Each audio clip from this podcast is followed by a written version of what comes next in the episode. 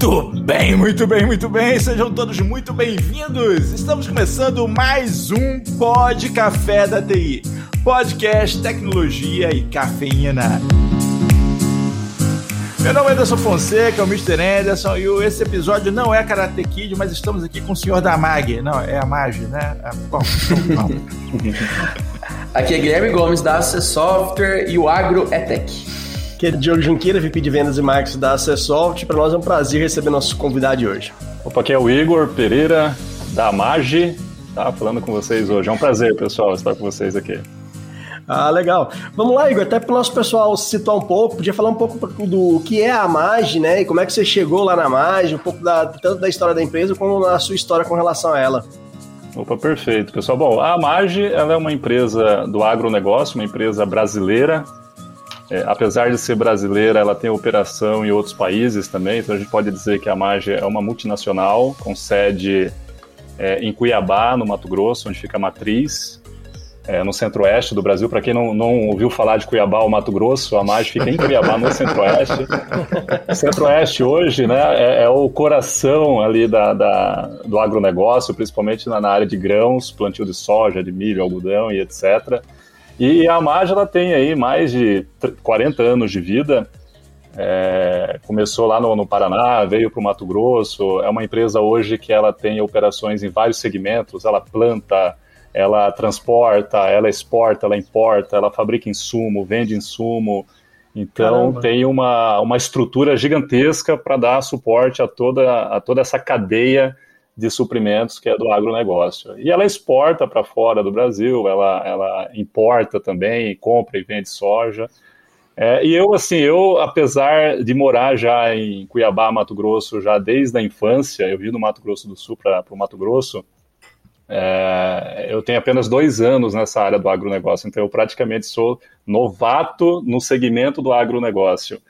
É, passei por alguns segmentos é, na minha jornada profissional, comecei a minha carreira. No, no, desculpa, novato não, né? Você é verde, né? É, verde, né? Exatamente. Você é verde nessa área, né? Então, assim, eu comecei a minha carreira na área de tecnologia dentro de uma instituição bancária, então tudo que eu aprendi sobre tecnologia no início da carreira foi dentro de um banco, e, e quando a gente fala a gente vai falar um pouquinho mais para frente ali sobre é, tecnologia, segurança da informação. A gente sabe que a área bancária, instituição financeira. Elas... Você começou no melhor lugar, né, cara?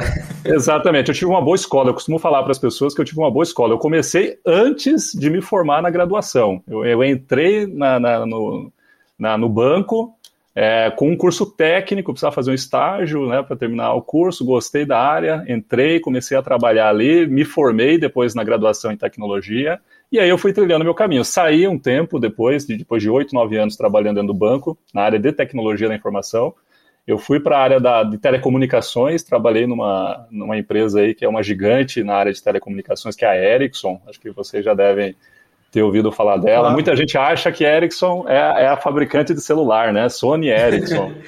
Ouviram falar nela nesse sentido. É, a Ericsson, ela está ali nos bastidores das empresas de telecom no mundo. Então, você pega Vivo, Claro, TIM, Oi, Embratel e todas as outras operadoras, todas elas é, têm como fornecedor a Ericsson, né? Que fornece todos aqueles equipamentos de 4G, 5G, 3G, 2G para para as operadoras, ela mantém toda essa estrutura de telecom. Então fui para lá, trabalhei uma época lá dentro, é, na área de projetos, né, implementando alguns projetos aí no, no Centro-Oeste. E, e, depois larguei tudo na área privada, assumi um concurso público aqui em Mato Grosso, na época eu morava em Brasília, é, trabalhando na Ericsson lá. Passei no concurso em Cuiabá, aqui no Mato Grosso, uma empresa, é, uma empresa pública de tecnologia do Estado resolvi assumir, eu estava bem numa época ali que eu estava naquela indecisão, né? Construo família ou construo carreira, né? Aquela coisa do, do, do jovem, né? Com de 30 anos. E aí eu falei, poxa, cara, eu, eu quero, assim, eu, esses 10 anos que já se passaram, eu só me dediquei ao trabalho, eu quero agora ver como é o lado da família, né? E aí larguei tudo, vim, assumi o concurso público, fiquei cinco anos ali no, na empresa pública do estado de Mato Grosso, e ali como a, o mercado é, de profissionais no Brasil é muito escasso de, de, pessoas que queiram fazer a diferença, a gente sente isso, todas as empresas sentem isso hoje.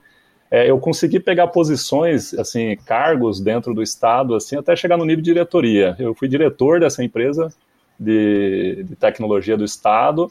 E aí, no belo dia, em 2019, a, a entra em contato comigo, é, me perguntando se eu queria, é, se eu tinha interesse né, em trabalhar com a MAG por conta dos projetos, a empresa que estava se transformando digitalmente.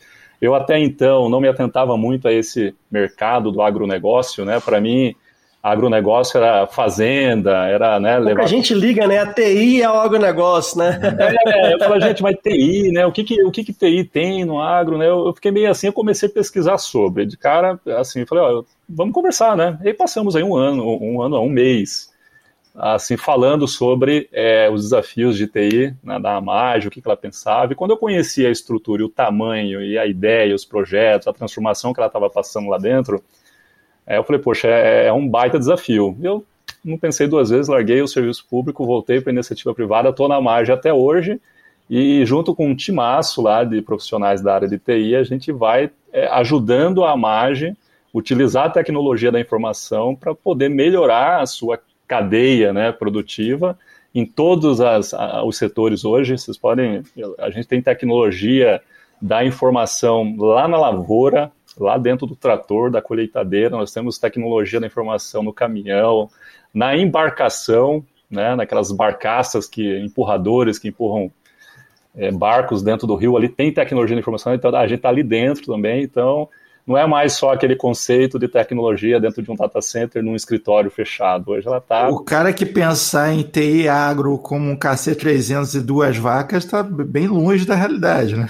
Exatamente. Quando eu, quando eu entrei, eu não tinha noção da, da do tamanho que era, né? A, a, estrutura, é, a cadeia produtiva e tudo mais. E, e quando eu me dei conta, eu falei, nossa, que é um desafio.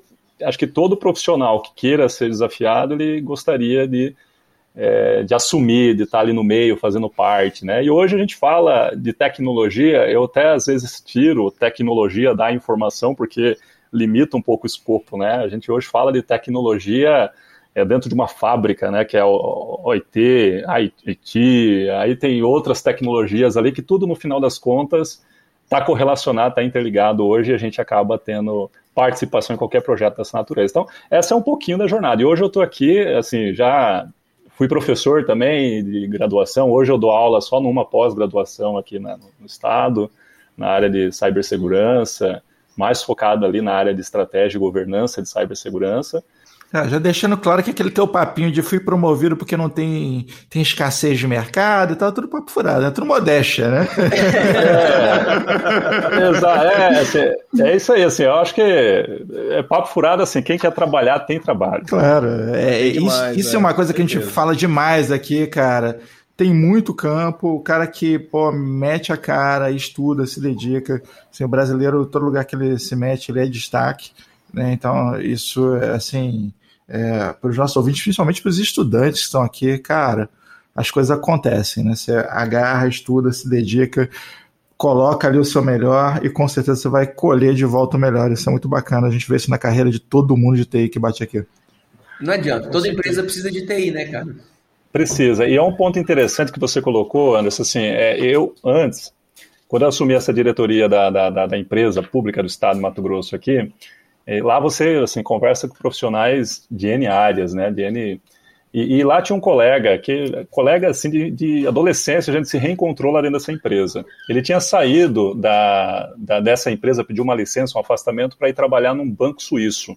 E esse banco suíço numa sede lá na Polônia, né? Lá na... E ele foi um ano para lá, morar lá, e quando ele voltou, eu perguntei, cara, e aí, como que você vê lá o, o, a Europa, né? Como que você vê o, o mercado de trabalho profissional? É atrativo, é legal trabalhar lá e tal? Ele falou, cara, uma coisa que eu percebi lá é que o mercado, lá onde a gente estava, principalmente esse banco suíço, que tem lugares em vários países, é que eles, é, quando aparece um brasileiro com uns pré-requisitos lá, técnicos, né, de formação técnica, eles sempre contratam porque o brasileiro ele tem aquele, aquele perfil de sempre buscar é, se desenvolver, buscar conhecer. Se ele não sabe, ele corre atrás, aprende. Ele não é aquele cara que fica travado na função. O que, que é o cara travado na função? É pegar um, um desenvolvedor e falar, não, eu só codifico. Pegar um, um, analista de rede, não, eu só mexo com rede. E coloca uma viseirinha ali, ele só enxerga e o universo em volta dele, assim, não importa. Lá fora é muito assim, ele colocou. Lá a pessoa que se forma, ela vai numa área de especialização e fica naquela área de especialização até aposentar. Ele não tem interesse, não tem vontade de buscar, assim, desenvolver habilidades correlatas, uma coisa que vai dar uma visão mais ampla para ele da área de tecnologia. Então, o brasileiro lá fora é visto por, por esse perfil. E aqui dentro do Brasil, a gente acaba perdendo esses profissionais para fora, né? Se vocês perceberem Sim, agora, depois pós-pandemia, muitos países abriram de novo os mercados, contratação e tudo mais, e muito brasileiro indo para fora por conta do perfil. Então, assim, o brasileiro ele tem o perfil que o mercado é, externo precisa lá. E a gente também precisa aqui, né? Então... É, o mercado inteiro tá, tá em busca desse perfil é, de profissional. agora tá né? difícil competir, né, cara? Competir com o é, dólar a 5 ainda. Hoje, é, hoje, hoje não tem como mais você tentar, é, é o que a gente costuma falar, né? Hoje o maior desafio não é mais é, adquirir talento, a pessoa fala aquisição de talentos, né? o negócio é reter talentos. Hoje é o maior desafio de toda empresa, todo gestor, é como eu mantenho o Com profissional certeza. aqui dentro. É, é eu, eu, disse, eu disse uma coisa já faz uns 20 anos, está relativamente fora de contexto, porque na época eu peguei um livro, uma chapoca de livros grossa, assim, que era a Bíblia do Delphi, e botei lá na mesa, pá! Aí eu falei com um cara, um amigo meu, falou: ó, seguinte, cara, você disse que está procurando emprego e não acha.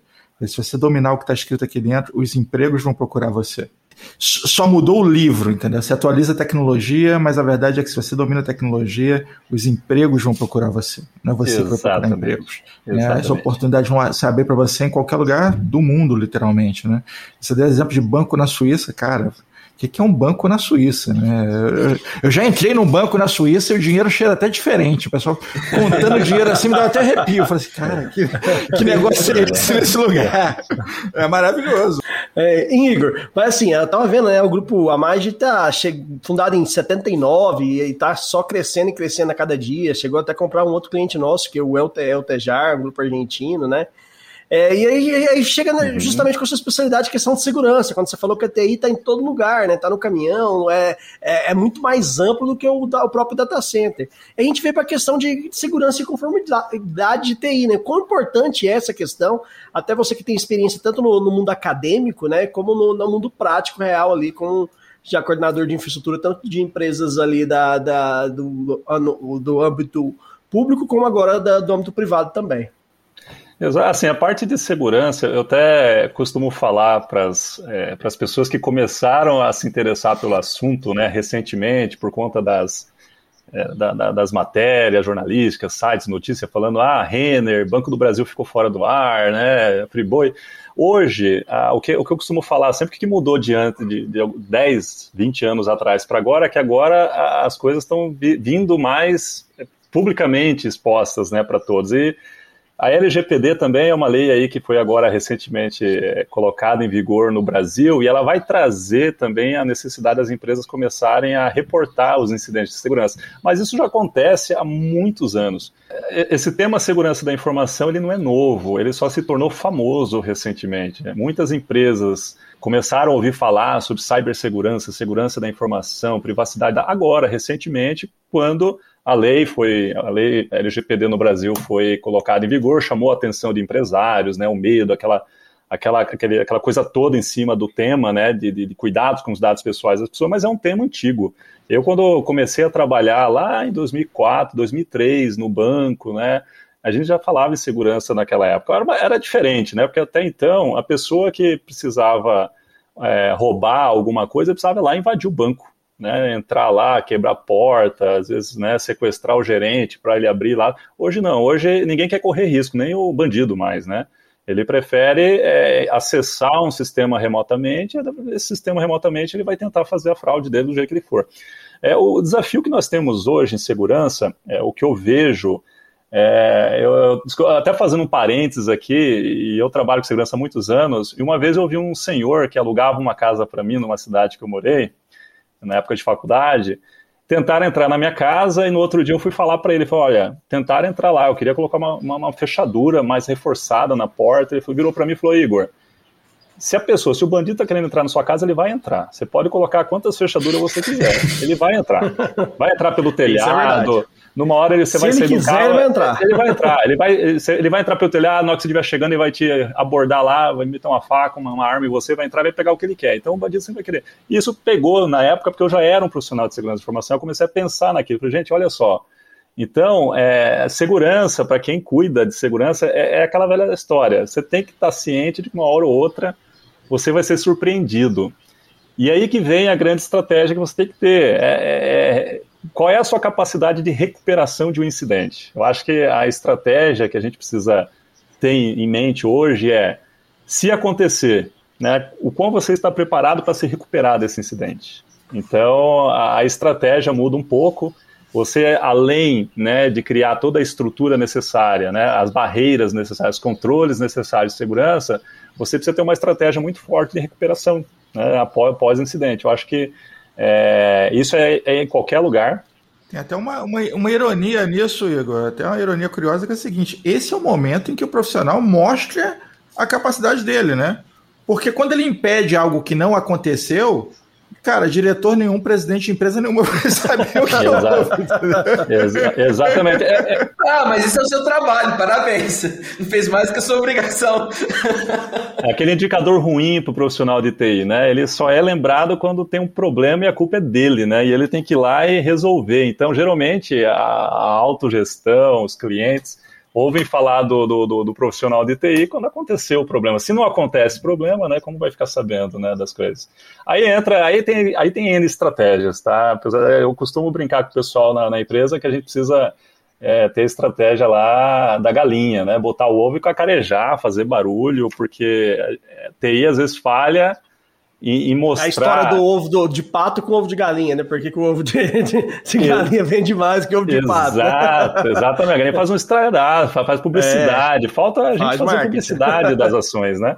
Mas assim, com voltando né, à pergunta de cibersegurança, é, o que eu costumo falar, iniciativa privada, pública, empresa pequena, média ou grande, o grande desafio hoje é, além de implementar controles de segurança, você precisa estar preparado para recuperar de um incidente. Aí, recuperação de incidente é, pô, vazou dados, hoje está Lei Geral de Proteção de Dados, o que, que isso impacta para mim? Como que eu, o que, que eu faço, né? Aí começa a surgir ah, os seguros, né, de cibersegurança para tentar te ajudar ali no pós-incidente. Mas a indisponibilidade, né, é, é, criptografar minha base de dados, meus arquivos, como que eu faço para me recuperar disso? Aí você começa a definir a sua estratégia o que hoje estão falando de cyber-resiliência, termo novo, né? A cada dia que passa, o pessoal cria termos novos para conceitos antigos. Então, a cyber-resiliência que eles comentam é o quão sua empresa, quão sua organização está preparada para se recuperar de um incidente de segurança. E aí mora o grande desafio. E aí, Diogo, assim, quando a TI é pervasiva, não adianta mais olhar só para dentro do data center. Né? Se eu tenho um funcionário que está trabalhando lá na casa dele em home office, com, com, quão seguro está esse ambiente de trabalho dele lá?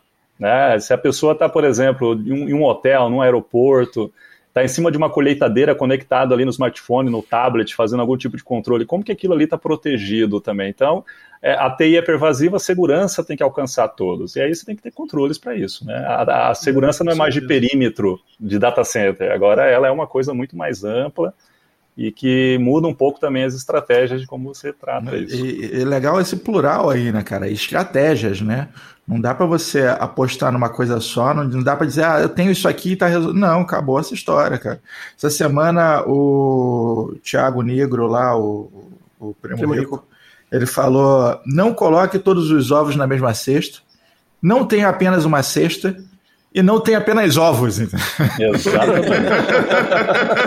é, é, exatamente. É, é sensacional, cara. É, isso. é incerteza. A gente vive hoje num país de incerteza, no mundo, né? Na verdade, de incerteza. Ninguém sabe o que acontece amanhã. Tá aí a pandemia que Mas o Brasil consegue gente, dar né? uma caprichadinha na incerteza, fala a verdade. É, a falta é. Aí, aí, assim, aí vem a armadilha, né? A, a armadilha é é, a, a, incerteza com a desorganização, com a falta de planejamento, com a falta de gestão, né? É claro que isso daí é brasileiro tira de letra, né? A questão da. Então, assim, a gente parte assim, você tendo uma boa gestão, uma boa organização, fazendo bons planejamentos, ainda há, ainda há incerteza ali que vai ter que ser tratada. Imagina para quem não faz isso, né? Então.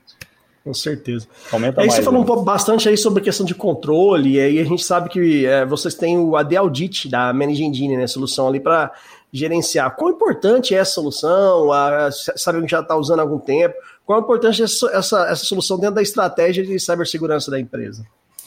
Assim, para nós, a ferramenta da Audit, ela, ela, ela nos ajudou inicialmente a identificar problemas que nós tínhamos interno de infraestrutura. Até então, a nossa preocupação no início não era nem a questão de segurança. Foi lá no início de 2019, nós tínhamos alguns uhum. problemas lá de autenticação, identificar a origem e tudo mais, e a ferramenta ela ajudou a gente a, a trilhar, achar a causa raiz e, e ajustar nosso sistema de autenticação.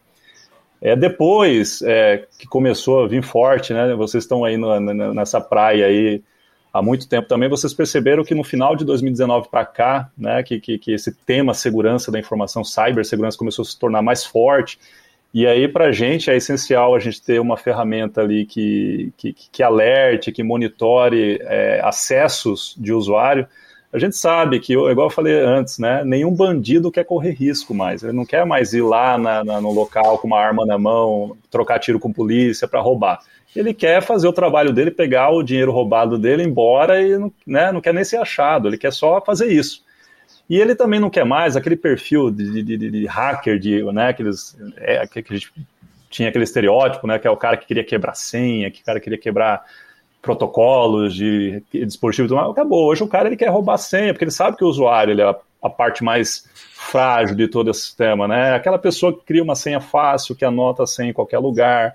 Hoje não é mais post-it, hoje é bloco de notas no celular, bloco de notas no computador. Então, fica mais fácil você roubar a senha hoje, roubar a credencial do que antes. E aí você precisa ter ferramentas ali que te ajude a entender o comportamento do seu ambiente. Então, é, essa ferramenta da Audit hoje, além, claro, de ajudar a gente a, a resolver problemas é, é, de infraestrutura do sistema de autenticação no nosso ambiente, ajuda a gente a também entender o comportamento de usuários dentro do ambiente.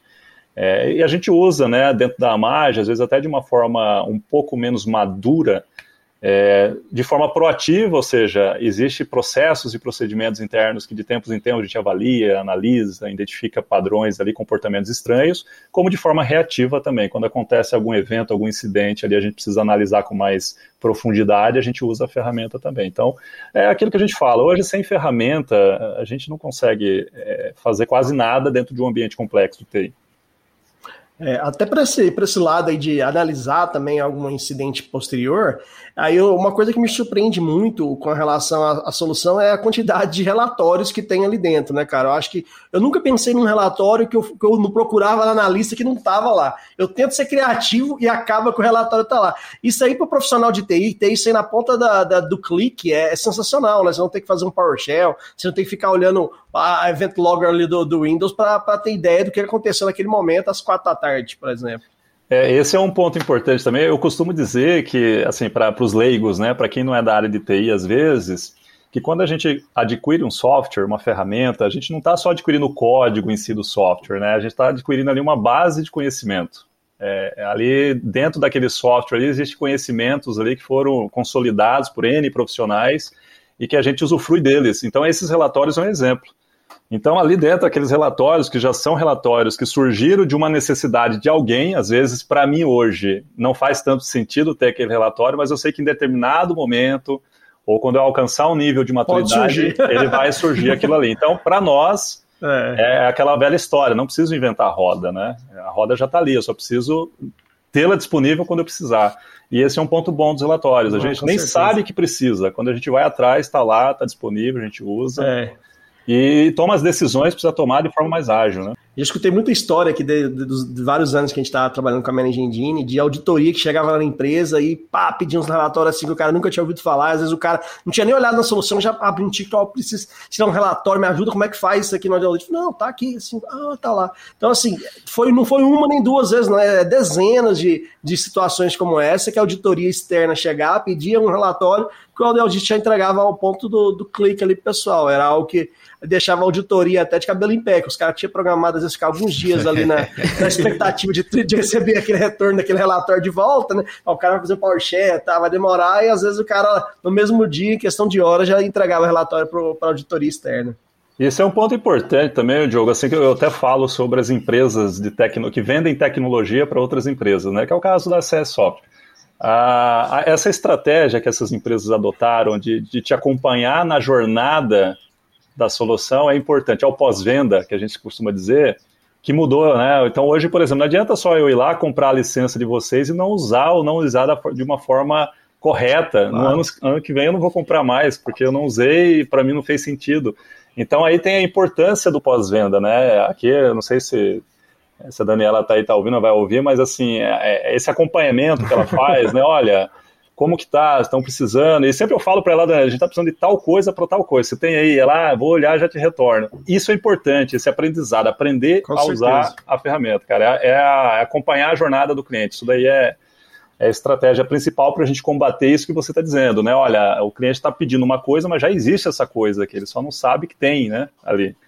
É o papel ali do, do da jornada. É até a área do Mr. Anderson aí aqui na empresa, é. né? Que é a questão de customer experience. A gente tem, a gente tenta estar tá mais próximo possível da, do cliente e tentar entender e tentar embarcar ele na solução que a gente sabe que, que pode oferecer, às vezes, muito mais do que ele está realmente usando. E a nossa preocupação é sempre ter certeza que o cliente está ali, porque vai chegar a renovação, vai chegar um momento que ele vai, que ah, vocês vão comprar outra empresa, vão expandir. A TI é sempre assim, difícil. Se você vê um TI, um TI diminuindo de tamanho, cara, pode saber que a empresa vai mal. É dificilmente no mundo de hoje, que é, tudo vai se digitalizando, tudo vai crescendo a, a TI só cresce. É uma questão bem, bem lógica, né? Exatamente. É, e às vezes você compra um software porque você quer resolver aquela dor específica sua ali, e o software acaba trazendo bem mais, é, agregando bem mais valor, e esse acompanhamento no pós-venda acaba abrindo os olhos do cliente para conhecer mais o produto que ele está na mão e, e, conseguir comprovar realmente, ó, a gente fez investimento para atender uma dor, mas o software acaba trazendo é, muito mais para a gente do que aquele, o, o ponto inicial, aquela demanda inicial que foi atendido. Isso acaba sendo muito. É, todo, todos ganham, né, Gomes? Todos ganham, né? O cliente ganha porque ele passa a, a usar o software de uma forma muito mais efetiva. A, a, a empresa ela também ganha por saber que seu cliente está tendo sucesso ali e, e, vai se tornar um cliente assíduo ali da, das soluções. Acho que é uma parceria ganha-ganha, né? A famosa parceria ganha-ganha. Isso. Ah, fica aqui mais uma dica para os profissionais de TI que estão ouvindo a gente. Assim, é, é, é, muito óbvio eu puxar a sardinha para o meu lado e falar de, de Customer Experience, da AC Software naturalmente, mas o que acontece? Esse já era o DNA da empresa desde sempre. Né? Nos últimos anos, nós institucionalizamos ali um departamento para cuidar disso já está formalmente e usar novas técnicas e metodologias, trabalhando num framework. Você, profissional de TI, que está aí, cara, para selecionar uma ferramenta ou o que for, essa é uma pergunta importante para fazer. Peraí, essa empresa tem um departamento de Customer Experience, né? Existe é. o dia seguinte porque o dia seguinte solitário é bem feio, cara. O dia que você está lá com a ferramenta, comprou aquela ferramenta chinesa maluca que foi baratinha, né? E não tem ninguém no dia seguinte, irmão. Tu vai para fórum, entendeu? É um negócio meio é desesperador. Difícil, é. é. difícil. É... Depender só de fórum é complicado, cara. Não, e, isso que você colocou, Anderson, assim, é, é, fundamental. A gente, quando está avaliando as parcerias, a gente, o que a gente coloca é, é a, é a experiência toda, né? É o, é o pré-venda, é durante a implantação, é o pós-venda, é até a finalização ali de um contrato. Às vezes a gente está avaliando como que isso vai se dar. Uhum. É, hoje a gente, infelizmente, é até um ponto né, de atenção para todas as empresas, né? Quanto maior você fica, parece que você perde agilidade, né? E, então, para nós, assim, um ponto muito importante que a gente avalia quando a gente está avaliando os parceiros é a agilidade no atendimento que, que, que você vai ter ali. A gente sabe que as Cara. grandes, né?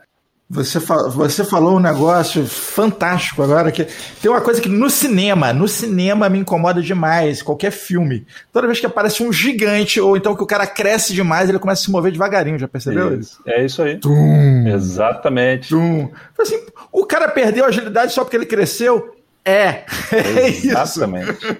Não, cara, você é, falou assim, eu lembrei de uma situação, é chega a ser absurdo. É, a gente estava competindo, acho que dois anos atrás, com soluções de ITSM. E tinha um grande player aí de uma, de uma grande empresa gigante do mercado, que ela, para fazer um POC, ok? Nós estávamos na fase de POC, a gente já tinha terminado os POC, estava tudo certo. E essa, essa empresa, necessariamente, o, o CIO dela falou: não, vamos avaliar o software X da empresa Y é um big player do mercado. Para marcar o POC, demoraria seis meses a disponibilidade do técnico ir lá, porque era todo engessado o processo, para fazer um teste. Aí, cara, eu cheguei no. Eu, eu, tive que sentar com esse IO no, durante um IT Forum, um evento que a gente teve na Bahia, e falei, cara, olha só, o cara tá pedindo seis meses para te vir vender. Olha, para te oferecer a oportunidade de vender. Quando você tiver problema com esse software, quando você precisar de algum relatório, cara, é um ano, cara, porque você já vendeu, você agora quer para vender, é seis meses para agendar, não tem, não faz sentido. E é justamente essa questão, cresceu demais, e aquela coisa, ah, não, na hora que tiver tempo, a não ser que você seja um grande banco, uma das três maiores empresas, uma vale do, do, da vida, aí o cara pode ser que prioriza. Se não, bicho, você tá enrolado, né? Essas empresas gigantes demais aí, essas baleias brancas, se tornam complicadas realmente se locomoverem. Não, e fazendo um gancho aí também, Diogo, assim, nessa questão da, da agilidade é, comparada ao tamanho, né? É, a área de TI é igual. Assim, eu até eu já ouvi um podcast de vocês aí antes falando sobre agilidade. Ah, vamos aplicar o safe em cima do Scrum, aquela coisa de tornar. Então, o desafio hoje de todo, falando de TI, provavelmente de todo departamento de TI, toda organização de TI, é se tornar mais ágil. E a gente sabe, quanto maior é, mais lento fica, por conta da, da, da, dos processos que se tornam mais burocráticos, né, por questões legais e com uma série de coisas. E aí eu assim, lembrei agora você falando aí de um colega, né, um amigo meu que foi trabalhar num, num grande banco como analista de sistemas e, e, ele passou no concurso e tudo, e foi, tá, foi trabalhar. Aí chegou lá e falei, poxa, cara, deve ser uma baita de uma faculdade trabalhar aí dentro, é um banco desse tamanho, né, com tudo isso, né, ele falou: Ah, cara, eu assim, não acho isso não, porque aqui dentro é complicado. Aqui tem um cara para digitar a palavra no teclado, outro para digitar enter, para apertar a tecla e outro para ler o que está escrito na tela. E, e o pior, não vai nem conseguir copiar e colar depois, porque a maioria dos grandes bancos eles não tem copy and paste. É muito, muito fragmentada. Exatamente. Então, assim, eu falei, cara, como que é ágil, né? Num, num lugar desse que tem uma pessoinha para fazer uma etapazinha do processo até o final, e como que é o erro? Errou aqui, como que você faz para voltar? E, e, é o desafio, né? Aí a gente fala, voltando aí na, na questão das empresas né, grandes, é, a gente sabe que, que empresas muito grandes a gente vai ter problema burocrático lá e, e, de agilidade no meio do processo ali, né? Em algum momento vai travar a coisa, vai entrar no departamento que o foco dele é outra coisa, não é o cliente, e a gente vai travar tudo. Então isso é importante na hora de, de avaliar lá a questão da, da, da do pós-venda, né? Do, do, customer experience aí que o, o Anders uhum. colocou, de a gente ter a, as parcerias nesse sentido, né? De agilidade. A gente precisa atender o cliente ali e, e, o ruim é assim, olhando, me colocando aí do lado de vocês, né? Como que a gente atende as demandas loucas que chega do cliente aqui de uma hora para outra? E eu, querem pedir coisas né, de um dia para o outro, a gente sabe de tudo isso. Então é importante, é por isso que eu falo, é a relação é mais importante, a parceria é mais importante nessas horas. Às vezes não é culpa da TI, né? Às vezes chega assim, ah, o diretor viu que agora a gente precisa implantar isso até semana que vem. Me ajuda, entendeu? Exato. É, é aquela assim, o projeto até um mês atrás não fazia sentido executar. Agora faz, porque surgiu um fato novo que comprovou ali o retorno que vai ter daquele investimento, então você tem lá, você pode tocar agora. E aí, é, cara, é, o fato fazer, novo é sempre urgente, né? O fato é sempre urgente. É, esse ano aí, esse projeto, a gente tem solução de gerenciamento de pet, a gente pegou alguns projetos assim que a gente teve que parar tudo e implantar no cliente no final de semana, que segunda-feira a gente precisava voltar as máquinas, e sem pet não voltava para o ambiente. Então, assim, é, é, realmente essa questão de o cara também conseguir planejar um pouco e, e organizar é, é, faz uma diferença gigante. Você não ter que se matar nesse, esses, esses tipos de implantação. Né, e, quando, e quando você tem um cliente que pega um ransomware da vida, né? Que aí precisa, além de restaurar a operação dele, ele precisa saber o que aconteceu, né? Foi o caso. O cara, o cara precisava voltar ao ambiente, ele precisava atualizar o patch das máquinas de voltar ao ambiente. Então, foi, é. foi, foi, meio louco. Eu, eu senti um contexto favorável aqui, um alinhamento até da Lua com o mês de novembro e tudo mais. Eu vou anunciar agora o Black Friday da AC Software! Com restinho de budget aí, liga pro Gomes.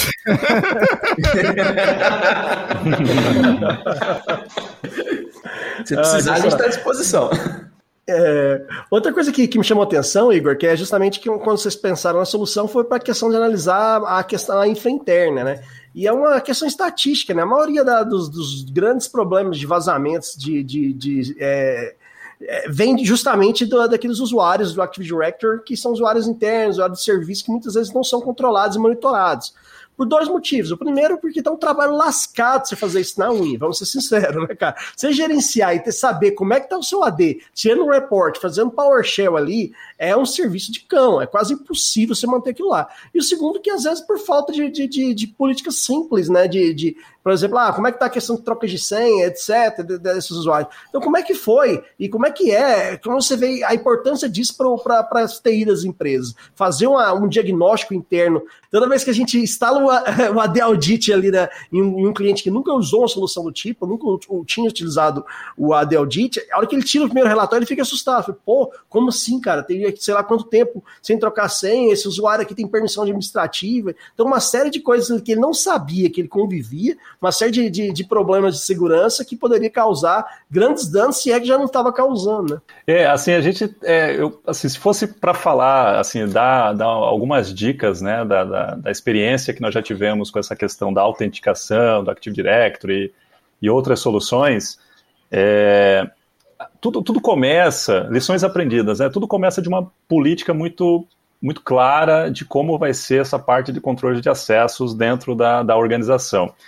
É, se você, por exemplo, não tem uma política clara, é, política de acesso, começa ali a, a, aplicações diversas sendo produzidas em vários cantos da empresa e cada aplicação com seu próprio controle de acesso. Né? Então ali já começa a dificultar um pouco você ter uma base única de usuários com políticas de senha é, consolidada, igual para todos. Então você começa a ter essa certa dificuldade. Quando você cria uma política dizendo que você vai ter lá o single sign-on, né, todo mundo utilizando o mesmo sistema de autenticação como o Active Directory, você já começa a ter um controle um pouco melhor.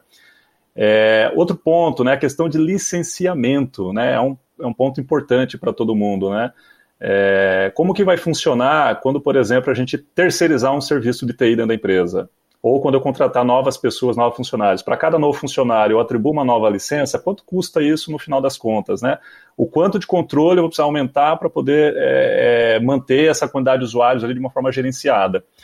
É, e quando isso começa a crescer sem uma política muito clara, começa a ter uma estrutura muito, é, muito espalhada com políticas diferentes, né? Às vezes um usuário está é, tá com uma política lá de senha de uma forma, outro usuário com outra política de senha. Começa a se ter muitas exceções, né? Para esse usuário, para esse grupo de usuário, e aí começa a perder. Aí você se perde em gestão e principalmente segurança. Você não consegue medir. É, e a, a questão de você ter uma ferramenta igual a The Audit é você conseguir é, ter uma visão única de tudo. É, lá atrás, quando a gente implementou a, a ferramenta dentro da Amazon, nós tínhamos três domínios. Um que já tinha sido desativado, mas foi mantido por conta de alguns usuários de serviço. Um outro domínio que estava é, operacional, só que tava, estava sendo desativado, já estava numa etapa de migração, e um novo domínio. Então a gente convivia com três, três florestas, né? às vezes até com objetos ali do AD duplicados, é, alguns sistemas se autenticavam no antigo, outro no novo, e aí a gente precisava ter um, uma visão clara de como estava todo esse ambiente. Então, por isso que eu falei lá atrás que usar o AD Audit surgiu dessa nossa necessidade interna, técnica, de entender como estava o nosso ambiente, o que estava acontecendo ali dentro, e a partir dali a gente começar a definir as estratégias para é, é, resolver essas questões. Resolvidas as questões, agora a gente usa de uma forma é, para ver se as políticas estão sendo é, seguidas, é, essa questão de senha, né, que a gente sempre fala, é, é, é o desafio, a gente sabe que o usuário, se ele tiver uma, uma, uma, oportunidade ali de burlar alguma regra, ele vai sempre tentar burlar essa regra em prol da facilidade do trabalho. Então, não adianta a gente, como profissional da área de tecnologia, achar que isso não vai acontecer, né? Ele vai acontecer, se tiver uma chance dele burlar aquilo, ele vai burlar. Não adianta sempre falar para ele não colocar em post-it, que ele vai colocar em post-it se isso ajudar. Tem que cortar os post-it da galera. ah, o cara estava no bloco de notas, pô. Ser humano, ser humano, eu, eu, eu brinco que o ser humano é igual corrente elétrica, ele sempre vai tentar buscar a área com menor resistência. Né? Ele vai sempre tentar buscar é o lugar que vai ser mais fácil dele passar. E, e, a gente tem que trabalhar nesse contexto, né? De, de, e, aí, se assim, voltando, né? O AD Audit nos ajudou a ter essa visão macro. Então, dando dica para os profissionais de TI, gestores de TI, né, pessoas que estão trabalhando aí nessa questão da autenticação. Hoje é crucial você dominar o seu sistema de autenticação, saber o que acontece por trás ali dos bastidores, saber se suas políticas implementadas estão sendo cumpridas, estão sendo seguidas. Né? Quando você é pequeno, é tudo muito fácil gerenciar. Né? E quando você começa a crescer e começa a crescer de uma forma desorganizada, para você arrumar isso lá na frente mais difícil ainda, praticamente impossível. Você acaba é... correndo riscos, às vezes, sem saber que está correndo risco ali por conta dessa desorganização. Então é importante ter essa, essas ferramentas de apoio. É, essa é a realidade. Pegando aí um, um, paralelo com o agro, né? Porque assim, é tão bonito ver aquelas plantações, né? Tudo alinhadinho, né? Aquela coisa fantástica, assim, todas aquelas linhas de plantação e plantação e plantação, é, tem aquela sensação de organizado, né, de produtivo e tal. Aí tu vai lá, pô, faz uma auditoria no teu AD e descobre que os alienígenas estão fazendo círculos lá na tua plantação. Né? Exatamente. Tá tudo bagunçado, tudo dobrado no meio, tem uns desenhos malucos por causa dessas exceções que vão sendo abertas, né? Você vai perdendo é, a tua capacidade de produtividade, vai perdendo a tua capacidade de controle, né? E vai ficando cada vez mais embolado. O negócio é feio. Realmente, dicas importantes aí. De, porque se você tem uma política que é, está sujeita a constantes exceções, meu irmão, tua política tá ruim, cara. Tu vai ter que reescrever esse negócio aí, entendeu? Porque não dá para viver de, de, de, exceção sobre exceção, né? É, e, e isso aí, assim, Anderson, faz a. Eu sempre. Quando eu tô falando sobre segurança da informação, dando aula, eu sempre falo que existe uma, um, uma, uma, uma palavra-chave, uma frase ali que o pessoal fala que é a, a segurança através da obscuridade. O que, que, é a segurança através da obscuridade? É aquilo que está debaixo do tapete, está debaixo do iceberg, ninguém vê, ninguém enxerga, mas está ali, né? Você está ali vulnerável, você está ali todo exposto, mas como ninguém está vendo, né? Você pode sofrer o impacto a qualquer momento. Então, a gente, quando fala para os profissionais de TI, de segurança e tudo mais, é tomem cuidado com esse viés né, da, da obscuridade lá da, da segurança, por quê? É aquela velha história da chave embaixo do tapete, né? O pessoal sai de casa, vai passear, fala, ó, vou deixar a chave aqui embaixo do tapete da porta da frente, quando você chegar, você pega a chavezinha ali e abre a porta. É como se ninguém soubesse ou ninguém imaginasse que ele ia deixar uma chave embaixo do tapete. E dentro da área de segurança, na área de TI é a mesma coisa, né? Às vezes os próprios profissionais de TI, né, até por comodismo às vezes, às vezes até por falta de conhecimento, às vezes também é o caso, acabam é, tendo menos cuidado né, na operação ali do dia a dia dos recursos de tecnologia e deixando essa bagunça. E aí você identifica como essa bagunça. A olho nu, igual lá na lavoura, que você né, vai lá, olha aquelas coisas tudo bonita, fisicamente está ali visível, TI não é assim, TI os eventos, os logs, né, estão acontecendo é. ali no, no, submundo, né, da... Com certeza. E você tem que ter, cara, tem que ter uma visão disso tudo, senão você é, não consegue. E a chave, a chave está ali, né? Tipo assim, é, para qualquer invasor, para qualquer cara de TI, é, de tecnologia ou um hacker ou o que for, a chave não está tão distante do buraco da fechadura, né? O cara sabe que a chave está ali. É, ele vai buscar um, um, caminho. Eu me lembro do tem a, em algumas versões dos quadrinhos, na Fortaleza da Solidão lá do Superman, ele deixava a chave na frente da porta. Eu acho que assim, pô, mas tu deixa a chave na, na frente da porta aqui? Não, mas essa chave é um metal alienígena que é tão pesado que só eu vou conseguir levantar e abrir a porta. E ele é tipo tinha a, essa, essa treta o martelo lá. do Thor, né? É, tipo o martelo do Thor. Mas qual, é, qual é a parada? É, cara, você é, não é segredo o que é a chave, né? É o grau de complexidade que você vai dar para ela e, e, também o tipo de, de, resposta que você vai dar é que vai fazer toda a diferença. Né? Exatamente. Na verdade, é um assim, cadeado é... de código. Por favor, não coloque um, dois, três, né, cara? Então, assim... é, e assim, há um caminho, né? Assim, a, o mundo né, da autenticação, ela caminha para uma o passwordless, né? Que o pessoal já comenta hoje. É sem senha, não adianta você é, é, até, até fazendo parênteses aqui, conversando com colegas da área de compliance, né? A área de compliance, ele, assim, alguns colegas têm uma visão um pouco diferente dos profissionais da área de segurança. A área de compliance é assim, ah, tá escrito, tá na política, tá na lei, tem que cumprir. Ah, mas a pessoa ela vai tentar burlar, não, mas ela burlou, vai ter que ser punida, vai ter que né, sofrer. A cabeça deles é assim, tem que escrever e tem que punir, né? Ou tem que, né? Já a área de segurança não, a área de segurança a gente tem que pensar assim, cara, ele vai burlar. Você vai colocar isso aqui, ele vai tentar vir por aqui. Ele vai vir por aqui, você vai vir por aqui. Até chegar no momento que o custo de você implementar o controle vai ser menor do que o do impacto. Aí sim você para de colocar controle e aceita o risco, né? O pior é o seguinte, o cara vai bolar e quem vai ser punido é você, Exato. não o cara. Depois que o sistema estiver tudo parado, manda o cara embora, mas beleza, ter que voltar essa bagaça agora. Então, a gente trabalha já hoje com a ideia de, cara, não, não adianta não adianta eu dar palestra, não adianta eu preparar material de conscientização, ensinar o usuário a criar senha forte, porque ele não vai fazer o ser humano, ele não tem essa. É, algumas fazem, algumas criam senha difícil, mas a maioria não, a maioria quer saber só da facilidade. Então aí vem esse conceito passwordless, né? Multifator de autenticação, que é o que a gente usa hoje praticamente em qualquer sistema nó de autenticação. A pessoa vai entrar ali no sistema, vai entrar na rede, vai ter VPN, qualquer e-mail multifator de autenticação. Né? É, e daqui a pouco a gente vai para a linha ali do, do, da biometria, né? Hoje a gente só não consegue ir 100% para essa linha porque a gente ainda tem a realidade no Brasil, nem todo lugar tem, todo mundo está com o smartphone na mão, se tem o smartphone, tem todos os recursos que precisaria para ativar um recurso ali de biometria.